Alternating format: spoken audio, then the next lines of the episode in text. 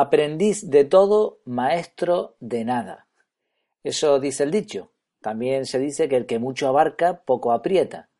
Y una frase que me llama la atención, que se está repitiendo mucho últimamente, es que hay que ser aprendedores, no todos. Bueno, todas estas frases tienen que ver con una cuestión fundamental. ¿Debe uno especializarse en una materia o es mejor aprender de todo un poco? Vamos a intentar responder esta difícil cuestión, como siempre, desde el punto de vista de lo que es más efectivo. Bienvenido, bienvenida a Efectividad. Aquí vamos a hablar de eso, de ser efectivos al máximo, pero sin olvidarnos de las cosas importantes de la vida.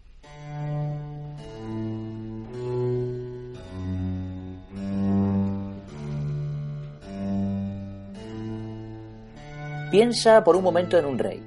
¿Te lo imaginas especializado en alguna materia? Por ejemplo, que se forme en marketing online, fontanería. Vale, vale, vamos a poner algo más académico. Física cuántica, medicina nuclear. No parece que cuadre mucho la imagen de un monarca con la de alguien que dedica toda su vida a una especialización. ¿Por qué no? Bueno, probablemente porque se espera de alguien que va a gobernar un país que esté educado en muchos campos distintos, que sepa de todo un poco, pero que sepa bien, por eso su formación es de alta calidad. De tal manera que si las cosas se han hecho bien y si el rey ha puesto de su parte cuando era príncipe, sabrá montar a caballo, hablar más de un idioma, catar un buen vino y revisar un ejercicio militar, aparte de un montón de cosas más. Bueno, el ejemplo puede sonar algo rancio en algunos países, antiguo, y al fin y al cabo nosotros no somos reyes de ningún país. Aunque, espera un momento, para, para, vamos a ver, si somos reyes, somos reyes de nosotros mismos de lo que decidimos aprender, entre otras cosas. Así que ahí está la cuestión, la duda, ¿qué es más efectivo, especializarse en algo o aprender de todo un poco? Y esto hay que resolverlo antes de decidir qué estudios haremos. Los padres también deberían saber orientar a sus hijos al tomar esta decisión, que les puede ocupar muchísimos años de su juventud. Una vez que estamos formados, también hay que saber qué vamos a hacer, si seguimos aumentando una especialización o cambiamos de rumbo. Así que la cuestión que tratamos hoy es de vital importancia para muchas personas. Al principio citábamos de algunas frases muy oídas. Aprendiz de todo, maestro de nada, el que mucho abarca poco aprieta, y la idea esta de que hay que ser aprendedores, no saberlo todos, y frases parecidas. Todo este tipo de frases encierran normalmente muchísima verdad. No suelen estar equivocadas.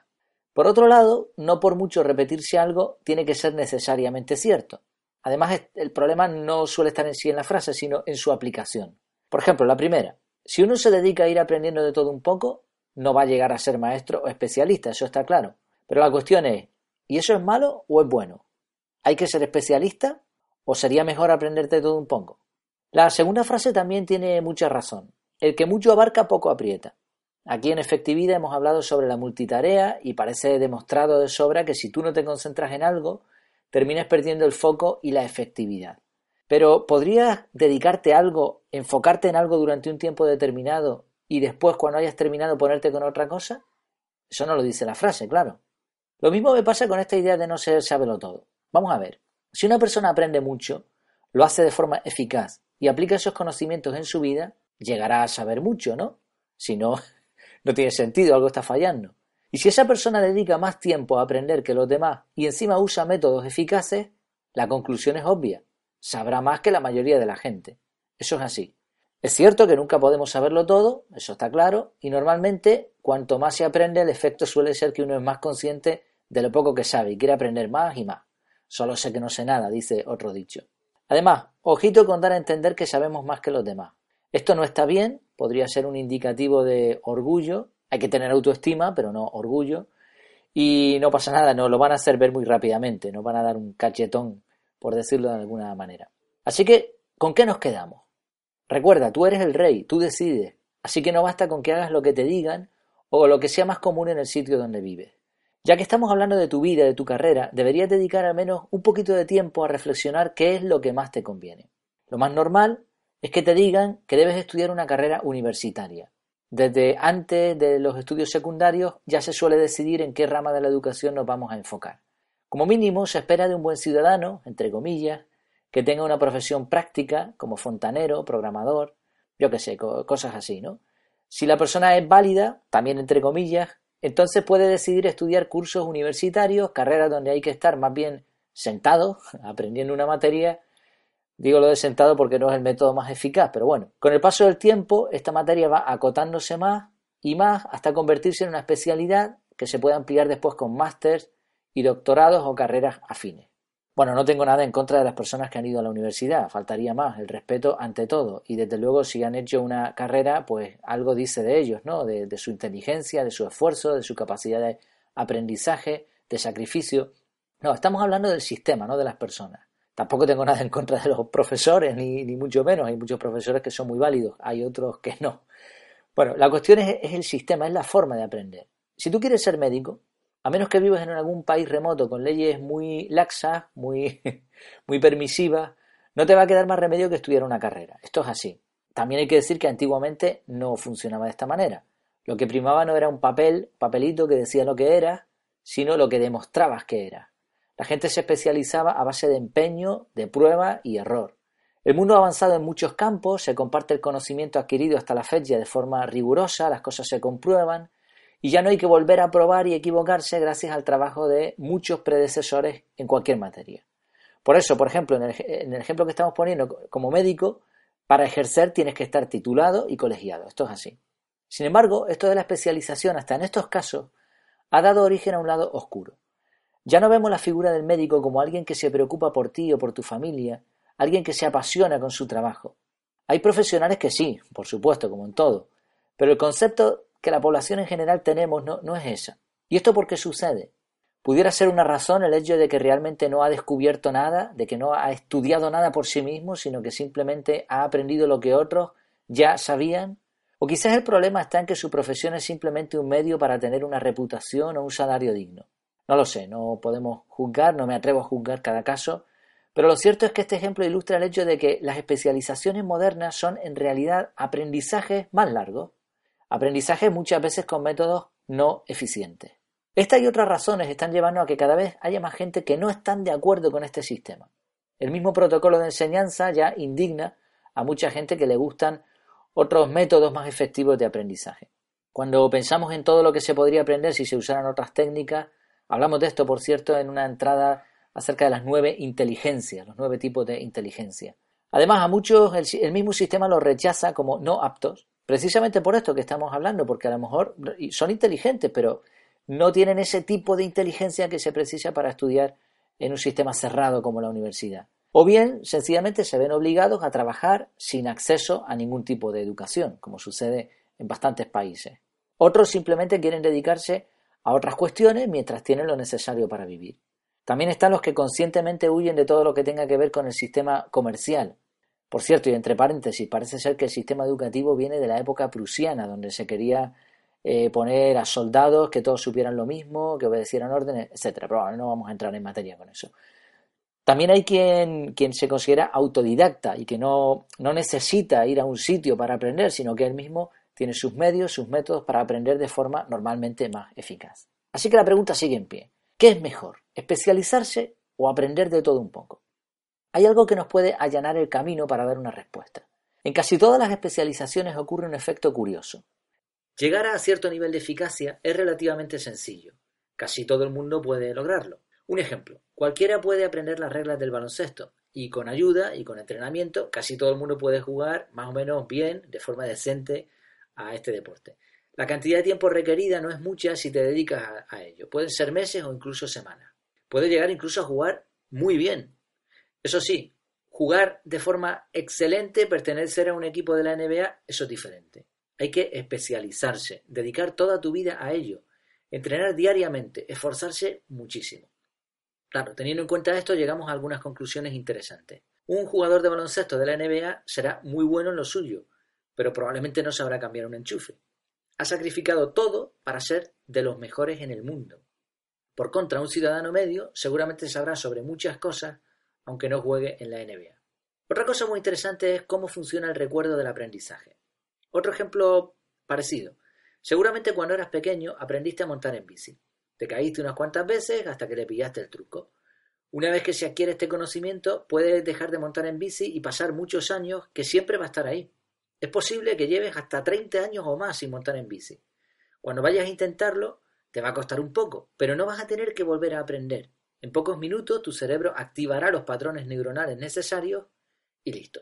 Otra cosa a tener en cuenta es la cantidad de información de calidad con la que contamos a nuestro alrededor. Aunque la mayoría del contenido en Internet es comida basura, se pueden encontrar fácilmente cursos online sobre cualquier cosa, muchos de ellos gratuitos. También hay podcasts, blogs especializados, artículos en redes sociales, tutoriales, vídeos. Solamente con esto, dedicando algún tiempo, podemos aprender mucho de cualquier materia. Si además leemos libros de esa temática y pagamos a un profesional, sea un curso o algún tipo de mentoría, el nivel de profesionalidad aumentará mucho. No seremos expertos, eruditos en sumo grado, pero sí sabremos bastante en poco tiempo. Así que una clave es la forma de aprender, la eficacia. Vamos a darle una vuelta más de tuerca a la cuestión. Gracias a las nuevas tecnologías, puedes contratar por poco dinero, y hablamos de un salario justo, a un especialista de cualquier parte del mundo. Se puede contratar por un salario no justo, pero bueno, la, diferencia de precio en muchos sitios consiste en que por poco dinero en un país industrializado puedes contratar a, a alguien, a un experto que sabe mucho de una cuestión y para él ese salario será digno, ¿eh? no, abusos tampoco. ¿Que quieres alguien que te venda un producto y en tu ciudad no lo tiene? Está en Internet. ¿Que necesitas un freelance que te diseñe una página web de calidad? También. Es decir, no hace falta que te especialices en una materia muy concreta, porque puedes pagar a alguien que ya es un experto en eso y que además se va a preocupar de mantenerse al día en su negocio.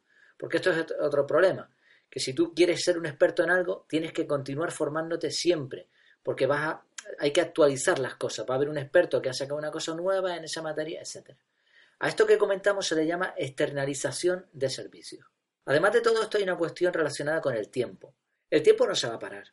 No va a esperar a que tú termines de aprender algo. Y a esto se llama coste de oportunidad. En otras palabras, si estás estudiando, no puedes estar haciendo otra cosa. Muchas personas, incluidos aquellos que han pasado por la universidad, se lamentan de no haber aprovechado mejor el tiempo haciendo cosas en vez de estar estudiando cosas. Puedes aprender mucho de diseño web, pero hasta que no pongas en marcha tu página no verás de primera mano los errores, lo que va mejor o peor. En otras palabras, el tiempo que podrías dedicar a estudiar lo puedes aprovechar, quizá de manera más efectiva, aprendiendo exclusivamente lo que te interesa y probándolo en el mundo real. Y lo mismo pasa con muchas materias. Hace poco me enteré de algo relacionado con, con esto que estamos tratando. Algunos médicos van a países en desarrollo o en zonas de conflicto a realizar su trabajo de forma desinteresada. ¿Qué ganan ellos? pues que pueden ejercer su oficio y hasta experimentar cosas que tardarían años en probar en su país. Cuando vuelven, están formados en la práctica. Hacemos un paréntesis, una aclaración aquí. Se da por sentado que el objetivo de muchos de ellos es más noble que simplemente formarse. ¿Verdad? Más cosas a tener en cuenta. Una pregunta. ¿Con qué edad te consideras más preparado para tomar decisiones trascendentes, tipo casarte o comprarte una casa? ¿Con 16 o con 25? La respuesta es evidente. Sin embargo, tienes que decidir qué estudiarás y por extensión qué será de tu vida con 16 años aproximadamente. Es bastante usual que muchos jóvenes comiencen una carrera y al poco tiempo se den cuenta de que eso no era lo suyo. Si cambian, ya han perdido un montón de tiempo. Si siguen, perderán todavía más. Una última cosa antes de intentar poner en orden todo lo que hemos hablado. Si estudias una carrera con una temática, ¿qué estudiarás? ¿Lo más novedoso la materia? ¿Las últimas técnicas? ¿Los descubrimientos más avanzados? Desengáñate. Esto lo han visto muchas empresas tecnológicas y el resultado es que ahora las empresas están impartiendo mini carreras de algunos meses de duración. Al finalizar estos estudios, la persona está capacitada para entrar en Google, Amazon y similares porque se le ha formado precisamente en lo que ellos necesitan y no en un montón de materias que de poco le van a servir. Incluso existen academias especializadas que te, te imparten los estudios gratis. Una vez que terminas y eres contratado por un sueldo más que considerable, parte de tu nómina se reembolsa a la academia. Bueno, vale, ya tenemos un montón de puntos que nos pueden servir para resolver la cuestión. Teniendo en cuenta todo lo dicho, ¿de verdad es rentable especializarse durante años? Este es un método fácil. Vas allí, te educan, bueno, con, con esfuerzo, por supuesto, apruebas los exámenes, memorizas muchas veces y te dan un título, te dan un papelito que certifica que tú eres un experto en algo. Cada vez hay más personas que opinan que si quieres de verdad dedicar tu tiempo a las cosas importantes en la vida, que esta es la temática de, este, de esta página, de este podcast, los sistemas tradicionales de enseñanza no son los más efectivos. Estudian una profesión práctica, se preparan y la, aprovechan sin perder el tiempo. Son personas resilientes, preparadas para el cambio. Que tienen que aprender algo nuevo, lo hacen. Y aunque sean responsables de un negocio, atienden sus necesidades delegando correctamente las funciones en las que ellos no son expertos disfrutan de tiempo libre y se dedican no solo a producir, sino también a ideales mucho más nobles. Dedican un tiempo a aprender algo de forma eficaz y lo ponen en práctica. Utilizan técnicas de lectura rápida, de aprendizaje, que les permiten llegar a ser expertos en cierta materia. No son eruditos, pero saben más que la media. Una vez adquirida esta materia, normalmente comienzan con otra. Lo que han estudiado no se les olvida, como lo de montar en bici, al contrario, pasa a formar parte del caudal de conocimientos que tienen, lo que les hace más capaces para desarrollar más conocimientos, para aplicarlos y para disfrutar de la vida. Aprenden, por supuesto, pero más como reyes de su tiempo y decisiones que como sirvientes. Por supuesto, también están aquellos que deciden dedicar sus vidas a especializarse en algo específico, lo hacen por pasión, son verdaderos expertos en la materia. Nunca paran de aprender y de difundir su, conocimiento. Disfrutan lo que hacen. De estos hay pocos, por cierto. Como verás, el tema de la especialización es complejo, es fascinante y no hay una respuesta estándar. Cada uno debe buscar la suya. Lo que está claro es que hay algunas cosas que se pueden tener en cuenta antes de decidir a lo loco. ¿Y tú? ¿Qué opinas? ¿Hay algo que me ha faltado por decir? ¿Podrías aportar alguna cosita más? Dinos si te ha gustado o comenta para añadir lo que piensas sobre la especialización. Comparte también para que este contenido llegue a más personas. Para terminar, hay una frase que personalmente me convenció bastante más de las que cité al principio, aplicadas a este tema, claro. La frase de Blaise Pascal, científico, filósofo y escritor francés de, ojo, 1623 a 1662. 39 ¿eh? años vivió este señor. Y él dijo, vale más saber alguna cosa de todo que saberlo todo de una sola cosa. Esto ha sido todo por hoy. Espero que te haya gustado. Y recuerda una frase, la gratitud convierte lo que tenemos en suficiente, ya lo dijimos la última vez. Expresa tu agradecimiento y comparte. Me despido. Hasta que nos veamos de nuevo, virtualmente, claro está, que lo pases muy bien.